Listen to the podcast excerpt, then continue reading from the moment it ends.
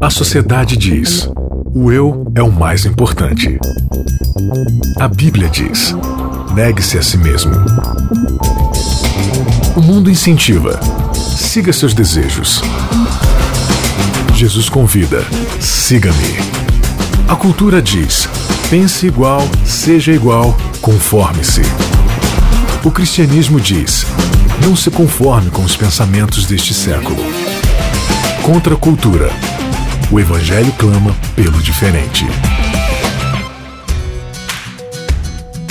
Começando mais um Contra a Cultura, último episódio dessa temporada fantástica de Esdras e Neemias. Enquanto ele não vem, chegamos ao episódio número 13 da série, da temporada. Segue o líder. A gente vai conversar um pouco mais sobre isso, mas antes eu quero apresentar uma pessoa muito especial que está estreando aqui no Contra Cultura, que é a Vanédia Cândido. Vanédia, seja bem-vinda. Muito obrigada, Isaac. É um prazer estar aqui. E eu queria mandar um beijo pro pessoal lá em Rondônia. A gente passou o mês passado uns dias lá, foi um momento muito agradável. A gente conheceu pessoas, foi muito bom. E eu queria mandar um beijo em especial para um casal, que é Andresa e Jefferson. Beijo para vocês, para você que está escutando a gente na rádio ou no podcast, um recado rápido. Nessa terça-feira, dia 24 de dezembro, véspera de Natal às 19 horas, eu vou lançar no canal do YouTube Cristãos Cansados exclusivamente um sermão de Natal chamado Natal é Coisa de Pecador. youtube.com.br Cristãos Cansados. Eu te vejo lá na terça-feira às 19 horas. Então vamos lá, segue o líder, episódio número 189, estamos beirando aí, quase chegando no episódio número 200 marca histórica aí do Contra Cultura. E enquanto ele não vem, no caso do episódio 200, a gente segue aqui no 189, seguindo o líder. Vanédia, quando a gente fala de liderança, é, nós não vivemos em ilhas, nós não vivemos num vácuo, todos nós estamos incluídos numa sociedade, a menos que você seja um Amish, ou a menos que você seja aí o náufrago numa ilha deserta, abandonado por todo mundo, com apenas uma bola de vôlei, né, da Wilson, nós vivemos em sociedade e as pessoas estão ao nosso redor, nós estamos ao redor de outras pessoas. E a gente vive numa sociedade, numa, numa geração talvez, que é meio individualista, né? Voltado para dentro de nós mesmos e tudo mais. E eu já ouvi, assim, às vezes as pessoas falando assim: olha, para de olhar para mim, porque eu não sou exemplo para ninguém, sabe? Eu sou cristão, mas eu não sou santo. Não tem umas expressões assim que a gente sim, a gente sim, fica sim. levantando, punhando assim para tirar da gente a responsabilidade. Não, olha, eu sou cristão, mas também eu não tenho que ter responsabilidade de ser exemplo para ninguém, tá bom? É, olha para Jesus Cristo, porque Jesus Cristo é o verdadeiro exemplo. Isso por um lado tem uma verdade, mas dentro de um contexto muito bem explicado. O que, que a gente pode falar para essa nossa geração que olha para dentro de si e fala assim: não, eu não quero assumir responsabilidade, eu não quero assim pesar essa coisa da liderança, de ser exemplo para os outros e tal, então deixa eu quieto aqui, não olhe para mim, olhe para outras pessoas, fiquem na sua conta. O que, que a gente pode falar sobre isso? Claro que nosso líder maior é Cristo, né? Então, certo. isso aí não tem o que discutir. A questão é que muitas vezes a gente usa isso para se eximir da responsabilidade que Deus nos dá como sal e luz nesse mundo. Paulo, quando diz: Sede meus imitadores, como eu também sou de Cristo, ele coloca Cristo como exemplo máximo, mas ele também se coloca na sua responsabilidade de liderar as pessoas que estão né, sob sua responsabilidade, que estão abaixo dele, ou às vezes você não é nem um líder na igreja, no seu trabalho, mas na sua casa, onde você estiver, você vai influenciar pessoas, porque Deus colocou isso no coração humano, né? Nós uhum. aprendemos muito pela imitação. Tem uma, uma frase aí que fala que nós somos a soma das cinco pessoas com quem nós mais convivemos eu vou ser um, ou um bom ou um mau exemplo. Não vai ter como eu não ser exemplo de nada para ninguém. Uhum. Então, assim, essa questão do individualismo, de você ficar, ah, não, porque eu não quero me comprometer, é simplesmente fruto da nossa época, que cada um quer viver na, sua, na sua redomazinha e, e, não quer se envolver com ninguém, nem com nada. E a Bíblia não, não nos chama para isso. A Bíblia nos chama para uma vida comunitária. Então, se eu vou viver em comunidade, eu vou sim olhar para as pessoas, as pessoas vão olhar para mim, né? Claro que a gente não vai ficar olhando para a vida dos outros, para ficar é, o tempo todo apontando o dedo, nada disso mas a gente vai sim ser exemplo. Claro que sempre colocando Cristo em primeiro lugar e tudo como Paulo fez. A gente fica achando que foi até uma certa arrogância de Paulo, né? Mas o que Paulo disse é para que cada um de nós possamos dizer também: olhem para mim. Claro, eu não sou perfeita, perfeito é Cristo, mas é necessário sim que nós olhemos uns para os outros para que cresçamos juntos. É para isso, inclusive, que existe a necessidade de congregar, que existe igreja. Uhum. Igreja para que cada um de nós cresça, né? que a gente se instrua mutuamente, tanto por palavra quanto por exemplo. Sim. Então, assim, esse negócio de dizer, ah, eu não quero ser exemplo para ninguém, é se eximir da responsabilidade, é um egocentrismo, um individualismo que o cristão deve pular fora. Interessante que tem uma condicional aí, né? Paulo fala assim: ó, sejam meus imitadores, como eu sou de Cristo. Então, Sim. vocês só vão me imitar porque eu estou imitando a Cristo. A partir do momento em que eu parar de imitar a Cristo, eu não sou mais exemplo para ninguém. Agora, o inverso geralmente ocorre porque, igual você falou, eu não quero assumir essa responsabilidade porque eu não posso servir de exemplo para ninguém porque eu sei que eu não estou imitando a Cristo. Então, para me eximir da necessidade de eu imitar a Cristo, eu falo que eu não sou exemplo para ninguém, como se fosse uma virtude, né? Não. Veja, eu estou sendo humilde aqui, eu não sou referência para ninguém. Não é referência porque você não busca Cristo, você não se submete aos pés da cruz, você não se humilha diante de Deus, não coloca Deus como nosso Senhor e soberano dentro da nossa vida, né? E aí é claro que as pessoas não vão se espelhar na gente. Mas o que Paulo está falando, na verdade, é para você buscar essa responsabilidade, porque você falou aí, né? Nós estamos dentro de uma de uma comunidade, de uma eclesia, de uma assembleia. Então tem aquela frase também que se fala muito, né? Não, porque salvação é individual. Não, é claro que a salvação é um negócio que está dentro do nosso foro entre nós e Cristo, né? É uma questão de decisão pessoal e tudo mais. Mas quando nós somos salvos, nós somos salvos especialmente de quê? Do nosso individualismo, do nosso egocentrismo, dessa tentação de viver apenas para nós mesmos. Então nós somos salvos para viver em comunidade. Então a salvação ela acaba sendo algo mútuo no, no sentido da esfera de que é, eu me torno referência para o outro, o outro se torna referência para mim, eu cobro o outro naquilo que ele precisa ser cobrado, o outro me cobra naquilo que eu preciso ser cobrado, eu animo o outro, o outro me anima, eu dou suporte ao outro, o outro me dá suporte. E como diz o ditado, né? O aço afia o aço, né? Um ao outro a gente vai aí se edificando. É, então essa que é a grande ideia. Vivendo nessa comunidade, a gente tem essa necessidade de estarmos ali um dependendo do outro, e isso serve especialmente quando a gente está falando de influência. Todos nós temos influência uns sobre os outros e é da nossa responsabilidade como cristãos nessa caminhada refletirmos o caráter de Cristo, né? Agora sabe por que também muitas vezes a gente fica com essa questão de que não olhe para mim e tal? É porque às vezes a gente encara né, a liderança cristã, a vida cristã como um todo, no sentido de justificação por obras. Né? Então, se eu não sou perfeita, você não pode olhar para mim. Mas a questão não é que nós somos chamados a sermos perfeitos perfeitos no sentido de impecáveis. Não, somos perfeitos em Cristo. E em Cristo estamos nos aperfeiçoando. E só o fato uhum. de, de você olhar para mim e perceber que eu não sou perfeita, mas eu tô em Cristo, buscando, né, cada vez mais dele na minha vida, buscando santificação. Então é isso que você tem que olhar, não o fato de eu ter erros pontuais. Porque os erros pontuais você também tem. E a gente acha que a gente só pode ser um exemplo. Tem até frases assim, né, que o povo coloca assim no Facebook, né? Só fale da minha vida quando eu sou, por exemplo, beijando no ombro, né? Essas coisas assim. É, sim. Não, não é assim que funciona. É, nós podemos falar da vida uns dos outros, porque assim nós crescemos. Claro que a gente não vai fazer isso de maneira hipócrita, mas nós podemos e devemos fazer isso porque assim é que Cristo manda que a gente faça. A gente não vai fazer só quando a gente for perfeito porque aí eu vou achar que eu tenho mérito. E não é mérito meu, é em Cristo. Aí a pessoa uhum. fala assim: olha, é, quem é você para falar isso? Você tem tal erro e você. Sim, mas juntos em Cristo não estamos buscando melhorar. E aí daí vem muitos líderes que não querem demonstrar vulnerabilidade, né? Existe muito Sim. isso. Eu não quero demonstrar que eu tenho erros. Porque se demonstrar que eu tenho erros, as pessoas não vão querer me seguir. Só que é a questão: se as pessoas querem seguir você somente se você for impecável, então uhum. elas estão colocando você no lugar de Cristo. Sim. Cristo é que é impecável, Cristo é que é Sim. perfeito. Né? Então elas têm que ver em você também erros assim como elas têm. Eu não posso ter medo de assumir meus erros e, olha só, eu tenho dificuldade nisso realmente. Vamos, me ajuda a fazer isso. Uhum. Como é que a gente vai conseguir melhorar isso em mim, em você? Né? E aí a gente vai, dessa forma, é ser moldado à semelhança do caráter de Cristo, né? uhum. né? não buscando ser perfeito primeiro para depois ser exemplo. É, pegando de novo o exemplo de Paulo, né, o autor dessa frase, sejam meus imitadores, como eu sou de Cristo, é, é impressionante o quanto Paulo nas suas cartas ele fala da sua necessidade de arrependimento, da sua necessidade de pedir para Deus a graça salvadora, porque, né, ele se considera o pior dos pecadores, né? Eu sou o principal dos pecadores. Porque se você for entender o que, que é uma liderança, liderança é alguém que se coloca como condutor, ou como incentivador, ou como é, gerenciador ali de um propósito comum.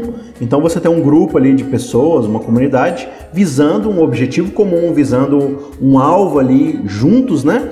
E o líder ele vai potencializar, ele vai organizar isso daí. Então, se a gente fala de uma comunidade eclesiástica, se a gente fala de, uma, de um relacionamento ali salvífico, e a gente entende que salvação é pela graça, é pela justificação pela fé, é pelo arrependimento, pela exortação, pelo perdão dos pecados. E, e eu quero que a minha comunidade ela olhe para Cristo e peça perdão e ela reconheça a necessidade da graça. Eu, como líder, devo ser o primeiro a dar o exemplo de falar: gente, eu não sou impecável. O que, que eu faço por não ser impecável? Eu me ajoelho aos pés da cruz, eu me ajoelho diante de Cristo e peço perdão. Necessito da graça, eu necessito do Espírito Santo para poder fazer qualquer coisa. Não tem capacidade em mim, não tem, né? A gente pega o exemplo de Daniel e quando ele vai orar diante de Deus pelo povo, o que, que ele fala? Senhor, nós pecamos, nós cometemos diante de ti erros assim inquestionáveis, né? A ti pertence a graça, a ti pertence a glória e salvação, e quanto a nós o que sobra é o corar de vergonha, né? É o abaixar nossas cabeças diante de ti. Então acho que passa por aí, o verdadeiro líder dentro do nosso contexto de cristianismo, ele é o primeiro a reconhecer diante de Deus as suas falhas e pedir perdão por isso, né? Não, e o próprio Neemias fala aqui né, na oração dele, no capítulo 1, verso 7, ele diz: Temos procedido de todo corruptamente contra uhum. ti. Não temos guardado os mandamentos, nem os estatutos, nem os juízos que ordenaste a Moisés, teu, teu servo. O próprio Neemias, ele reconhece a sua insuficiência. E as pessoas hoje na verdade, elas querem muito mais pessoas reais. Se eu olho para a pessoa assim, rapaz, eu vejo a pessoa assim, ela não tem falhas, eu digo, esse negócio de fé cristã não dá para mim, porque eu sou cheia de falhas. Então, uhum. para eu ser isso aí, tem que ser uma pessoa muito iluminada, muito acima, e isso aí não posso me encaixar nisso. E aí é que muitas pessoas se desiludem né, com a fé cristã porque vem pessoas lá muito num patamar muito alto, elas não conseguem alcançar. Ou então essas pessoas que estão num patamar muito alto, quando eu vejo, apro... eu chego mais perto, elas têm falhas. Ah, uhum. não, porque eu pensava que não podia ter falha. Então, então uhum. agora eu não quero mais saber de fé cristã. Não funciona. E a fé cristã não serve para isso. A fé cristã serve para que a gente se aperfeiçoe cada dia a semelhança de Cristo. Cada dia a gente vai sendo moldado à semelhança do nosso líder maior. Então, não é para ser perfeito no sentido de que eu nunca vou ter falhas. Quando a gente fala em liderança, você tem líderes e liderados, né? Você tem aí todo um grupo de pessoas que às vezes está se inspirando, sendo organizado ou sendo liderado ali por uma pessoa. É, e a gente vê várias vezes na Bíblia, né, o povo de Israel, e dependendo completamente de uma figura ali, como Moisés, como Josué, como Davi, e no meio desse processo, às vezes o próprio povo comete erros e tudo mais, e você vê várias vezes eles querendo jogar culpa no líder ou reclamar de algum fator e tudo mais. É, pelo fato de alguém estar numa posição de liderança, isso significa que quem está abaixo dele, ou seja, a, aquela sociedade, aquele grupo, aquela organização, aquela comunidade, eles estão isentos de pecado? É, é somente o líder que vai ter a responsabilidade diante de Deus do povo que é conduzido? Ou você acha que nós, individualmente, abaixo de um líder, temos nossa realidade específica e temos nossa responsabilidade diante de Deus. É um ciclo, né, Isaac? O líder representa aquilo que o povo é, porque o líder sai de onde? Das pessoas, né? É, geralmente as pessoas merecem os líderes que têm. Brasil, cheio de corrupção, lá em cima. A corrupção começa onde? Começa embaixo, né? Muitas pessoas falam assim: ah, você não pode apontar a corrupção de cima porque você fura fila, enfim, na padaria. É errado ambas as coisas. Só que uma coisa não anula a outra. Senso de proporção também, né? Sim, sim, claro. Então a responsabilidade das pessoas que estão acima de mim não anula a minha própria responsabilidade. Uhum. Não é porque as pessoas que estão lá em cima fazem e acontecem que agora eu vou furar a fila, vou fazer carteira de estudante falsa. Não, uma coisa não anula a outra. E não é porque o povo fura fila e faz carteira de estudante falsa que as pessoas que estão acima podem dizer: ah, o povo faz isso, eu vou fazer também. Cada um, na sua esfera, vai fazer aquilo que for mais correto, né? Não deve ser minimizada a importância da liderança, né? E também não deve ser minimizada a responsabilidade dos liderados. No último dia, eu não vou poder chegar para Deus e dizer: ah, mas também, né, os pastores faziam tal coisa, ah, mas também os o presidente fazia. Não, meu amigo. É nesse sentido é individual. É entre eu e Deus. Eu vou prestar contas de mim a Deus, não dos Sim. outros. Você não deve é, tirar as duas coisas de perspectiva, né? Tanto a responsabilidade que é maior, sim, dos líderes, tem uma proporção maior na responsabilidade. Você uhum. vê todo o tempo no Antigo Testamento eram os líderes que eram mais responsabilizados, mas isso não tira a responsabilidade, do povo. Você vê, por exemplo, Paulo falando a Timóteo no capítulo 4, fala assim: olha, as pessoas ajuntam para si falsos mestres, como que sentindo comichão nos ouvidos. Porque o falso mestre ele vai ensinar aquilo que a pessoa quer ouvir. Uhum. Então, muitas vezes, a pessoa que está sendo enganada por um falso mestre, ela tá ali fruto da sua própria ganância, da sua própria cobiça. E Deus responsabiliza ela também. Claro que o falso mestre muito mais, mas a própria pessoa também. Né? Agora, a gente falou aqui, né, que a gente vive numa sociedade individualista, né, que olha muito para si mesmo, que se fecha dentro de si. Por outro lado, essa mesma sociedade é uma sociedade que, embora egocêntrica, também é arrogante e, se acha a última bolacha do pacote, né? Na verdade, a gente é uma sociedade extremamente paradoxa, né? Muito incoerente. É impressionante o, o, quanto a gente vive uma incoerência dia após dia. E ao mesmo tempo que a gente tem um discurso do tipo, ah, não olhe para mim, né? É, olhe para Deus e tal, não sei o que lá, eu não sou foco porque eu não quero assumir uma responsabilidade. Ao mesmo tempo, a gente também vai repetir frases do tipo pregue o evangelho, se necessário, use palavras. Ou seja, eu sou a mensagem, eu sou a carta de Deus para a humanidade, eu sou a Bíblia que o mundo vai ler. É, eu não quero ser o exemplo, mas ao mesmo tempo eu, eu vou com o discurso de que eu sou a pregação, eu sou a mensagem, né? Claro que assim, a gente não está. De novo, a gente está tentando achar que o equilíbrio das coisas, né? Existe a nossa responsabilidade de sermos, sim, argumento nesse grande conflito para que as pessoas olhem e tenham bons exemplos para tomar sua decisão, né?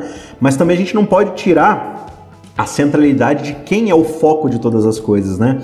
É, e às vezes a gente quer substituir o próprio evangelho e tal, e, e se colocar como o ponto final. Veja, Paulo está falando assim: olha, eu sou só um espelho ou uma lua que está refletindo o sol, que é Cristo, né? Ou como diz aquela famosa música brasileira, né? Eu quero ser para você né? a lua iluminando a, a lua o sol. iluminando né? o sol. Cara, é, para pra pensar que isso é uma descrição do cristianismo pós-moderno, né? Porque a gente é tão arrogante que nós, como lua, queremos iluminar o sol, né? Que é Cristo. Impressionante. Essa postura de tipo assim, não, veja, é, se nós, nós temos uma responsabilidade de sermos bons exemplos, porque se a gente for bom exemplo, aí o mundo vai crer na mensagem do evangelho. Aí o mundo vai acreditar em Deus. Depende de nós. Nós somos a mensagem, nós somos a pregação. O que, que você acha dessa postura? É, ela é uma postura equilibrada ou ela é o outro lado da moeda? Ela é o outro, o outro extremo dessa balança? Como a gente tudo é, baseia em justificação por obras, hum. então a gente acha que a nossa, o nosso exemplo é aquilo que vai valer. Sim. Eu não preciso abrir a boca e falar de Cristo, porque basta ser uma, uma pessoa decente, uma boa vizinha, uma boa mãe. Só que a gente depois percebe que isso não dá certo né? Porque eu não sou um exemplo infalível, eu não sou nada disso, então e que não é o meu exemplo que convence as pessoas. Porque se for assim, né, a gente tem pessoas muito boas, melhores até do que eu em vários aspectos, que sequer creem em Cristo. Aí se baseia no, nas obras dela? Não. Não importa quem eu seja, não importa em que grau do crescimento com Cristo eu esteja. Eu posso sim falar de Cristo porque Cristo está me modificando. Agora, quando eu não entendo isso, eu, começo com esse discurso de que é, eu vejo o exemplo, é o seu exemplo que vai salvar as pessoas e tal. Aí depois, quando eu vejo que isso não dá certo, eu mudo o discurso. Uhum. Aí, eu, aí eu venho quando olho para mim, eu venho com esse negócio, né? Aí depois, quando eu acho que eu tô fazendo tudo certinho de novo, eu digo, é o meu exemplo, é não sei uhum. o que, tá? Fica sempre essa ambivalência, assim, né? Aí a questão é, então se é sermos um bom exemplo, né? Tô falando, né? se formos exemplo, o mundo vai crer. Tá, e quem foi o maior exemplo da face da Terra? Jesus. O mundo creu? É. O mundo simplesmente matou o maior exemplo que tinha. Uhum. Então não é assim também. É claro que às vezes a gente atrai um opróbrio, atrai uma, uma ojeriza à fé cristã que é desnecessária, que a gente procede mal mesmo. Só que se nós formos o mais perfeitos, o mais correto que nós pudermos ser, o mundo ainda assim vai nos odiar, porque primeiramente odiou a Cristo. Então você vê no exemplo de, de Neemias mesmo, você vê várias pessoas ali se opondo né, à reforma que ele estava tentando implementar. E Neemias ele agiu como um líder, um bom líder deve agir mesmo. Ele, ele não cedeu às críticas, ele foi uma pessoa que foi decente, correta, o máximo que ele pôde. Mas ele também tinha pecados. Mais uma vez, a gente não deve esperar perfeição para que as pessoas nos sigam. Eu sempre vi assim uma ilustração assim falando que Gandhi chegou uma pessoa para ele dizendo assim: Gandhi, meu filho come açúcar demais e eu queria que você falasse com ele para ele parar de comer açúcar. Aí Gandhi pega e não fala nada, né? Tempos depois, Gandhi vai lá e vê aquele menino e diz: Olha, meu filho, não coma açúcar. Aí a mãe dele. É, Gandhi, mas eu, naquele tempo eu falei com você e você não falou com meu filho e agora você fala para ele parar de comer açúcar? Aí Gandhi diz: Não, é porque naquela época eu também comia açúcar. Aí eu não podia falar. É, Gandhi não é cristão, ele pode falar isso tranquilamente, mas quem é cristão, não. Você não pode instruir as pessoas de maneira hipócrita uhum, né? Apontar claro. o dedo na cara delas e dizer, olha, seja assim quando você não é. Mas qual o problema de eu ter um, um ato errado na minha vida e aí eu dizer pra pessoa, olha, eu tô vendo que você tá caindo nisso. Eu também tenho esse problema. Vamos se ajudar? A gente tentar melhorar junto em Cristo? É isso que não existe. Cada um quer melhorar por si e é. você nunca vai conseguir dessa forma. Porque no fim das contas, é, a gente também tá se comparando, né? Eu estou diante de Deus lutando e falo assim: Deus, é, tudo bem que eu tenho esse, esse problema, mas pelo menos eu não sou que nem esse cara do meu lado, que a lista dele de pecados é maior, né? Então, é, na verdade, a gente se compara pelos motivos errados, né? A gente, a gente não quer ser tratado como referência, mas na hora de eu me comparar diante de Deus, eu uso o outro como referência de que eu não sou tão ruim assim, né?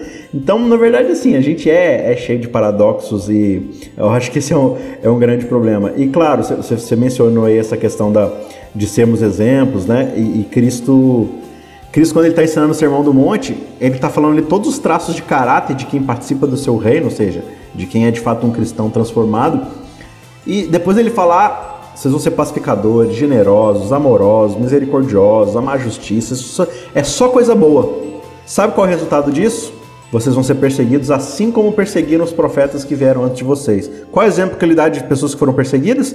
Não é assim, vocês vão ser perseguidos que nem os fariseus hipócritas. É que nem os homens mais piedosos que Deus chamou na história do povo de Israel, essas pessoas foram perseguidas. Eram do meu reino e foram perseguidas. Então vocês não podem esperar que né, outra coisa vai acontecer. Se o mundo rejeita a luz que é Cristo, as pequenas luzezinhas também vão ser rejeitadas. Né?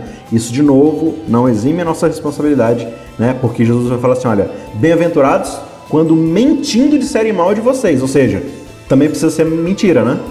Pedro vai falar assim: olha, não hajam impropriamente para não darem argumentos e escandalizarem os que não são da fé. Né? Você também não vai ficar dando argumento para eles, para eles olharem para Cristo e falarem assim: não, é loucura esse negócio de cristianismo. Ó. Se cristianismo é isso daí, eu não quero ser. É o equilíbrio de novo, né? É pelo Espírito Santo a gente está reconhecendo o tempo todo é, a nossa necessidade de buscar o nosso líder maior, a nossa referência maior que é Cristo, né? Às vezes vai até ser verdade as coisas que falam da gente, mas quando for verdade, a gente, como bons líderes ou pessoas que querem exercer alguma influência, a gente tem que reconhecer nossos erros. Uhum. A pessoa diz: olha, você falhou aqui. E é verdade, eu falhei. Eu digo, eita, pois é, rapaz, eu sou falha. Sim. E aí buscar força em Cristo, né? Exato. E as pessoas, quando verem isso aí, elas, assim, vai ser muito mais impactante do que uma pessoa assim, lá no alto do pedestal, impoluta, que nunca erra. Por exemplo, heróis, né? Marvel e DC. Os heróis da DC geralmente eram aqueles caras assim que assim impenetráveis, né? É, Super-Homem aquele cara assim, desculpa se você é decenalta, que eu acho que é, né? Mas é, o super-homem é aquele cara assim que não tem. Tem é uma, uma pedra, uma pedra misteriosa lá do, de outro planeta que faz ele ter fraqueza. Mas aí quando você vai para os heróis da Marvel, né? O, o Homem-Aranha ele é cheio de falhas. Sim. Né? Ele, ele, os problemas dele são assim as contas para pagar, né? A, a, saúde da tia dele, a culpa dele que ele carrega de achar que foi culpa dele, né? Que uhum, o tio dele morreu. Então assim. Tony Stark é um alcoólatra. Exato. Isso, isso acaba atraindo mais as pessoas porque as pessoas veem que são pessoas reais uhum. com problemas reais. Então o líder não, ele, ele é uma pessoa real, ele tem que ser de verdade, de carne e osso. Sim. Isso também faz com que muitas pessoas fiquem extremamente assoberbadas com a, com a liderança, no sentido de que é um fardo muito grande. E não é para ser, o fardo de Cristo é, é leve. Então, Sim. se eu como líder estou carregando um fardo muito pesado que não é porque o meu cargo exige que porque isso é muito pesado. Não cara porque você está carregando outro fardo que não é o fardo de Cristo. É você tem que trocar esse fardo aí né? tem que rever o que você entende por liderança o que você entende por fé cristã é rever como você encara a pessoa de Cristo porque a pessoa de Cristo vai te dar paz vai te dar graça para tudo isso Olhando para a vida de Esdras e Neemias, aí, quais são os traços que eles tinham que a gente pode aplicar a uma liderança cristã e que nós também, né, mesmo que não estejamos é, numa posição de liderança gigantesca, mas todos nós temos nossa, nossa condição de influência para alguém, né? Quais traços a gente pode olhar neles ali para aplicarmos na nossa vida e, e buscarmos na nossa caminhada cristã? A gente viu que eles eram homens de oração, de jejum, eram homens generosos. Neemias teve várias oportunidades de se locupletar né, em cima das pessoas. E você vê, capítulo 5, por exemplo, Neemias, ele não usa do, do cargo que ele tem, da função que ele tem, para ganhar status, ganhar dinheiro em cima dos outros. Então tudo isso é muito importante. Aí você vê uma questão que foi muito marcante no ministério tanto de Eros como de Neemias, que é a questão de que eles tinham uma dedicação muito grande à escritura. E é isso que vai fazer a diferença. Porque você tem pessoas muito dedicadas, muito competentes, mas que não se dedicam à escritura, né? E, e há muitas vezes essa distinção. Tem aquele líder que é mais prático e o líder que é mais é, na palavra, na escritura e tal. Não deveria haver essa, essa distinção. É claro que tem pessoas que têm mais facilidade com a área intelectual da liderança uhum. e elas vão ser pessoas mais, mais eruditas, mais letradas. Isso é muito bom, mas essas pessoas não podem esquecer que elas precisam lidar com gente. Neemias estava ali o tempo todo é, delegando responsabilidades, ele não era a pessoa que centralizava tudo nele, né? Mas você vê também é, que eles tinham essa fluência na palavra de Deus. Esdras era um escriba e ele era muito capaz na palavra de Deus.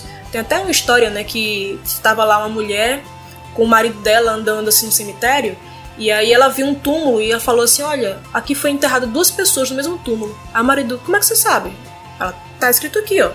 Aqui jaz um pastor e um teólogo. aí só pode ser duas pessoas diferentes, né? E não é para ser assim.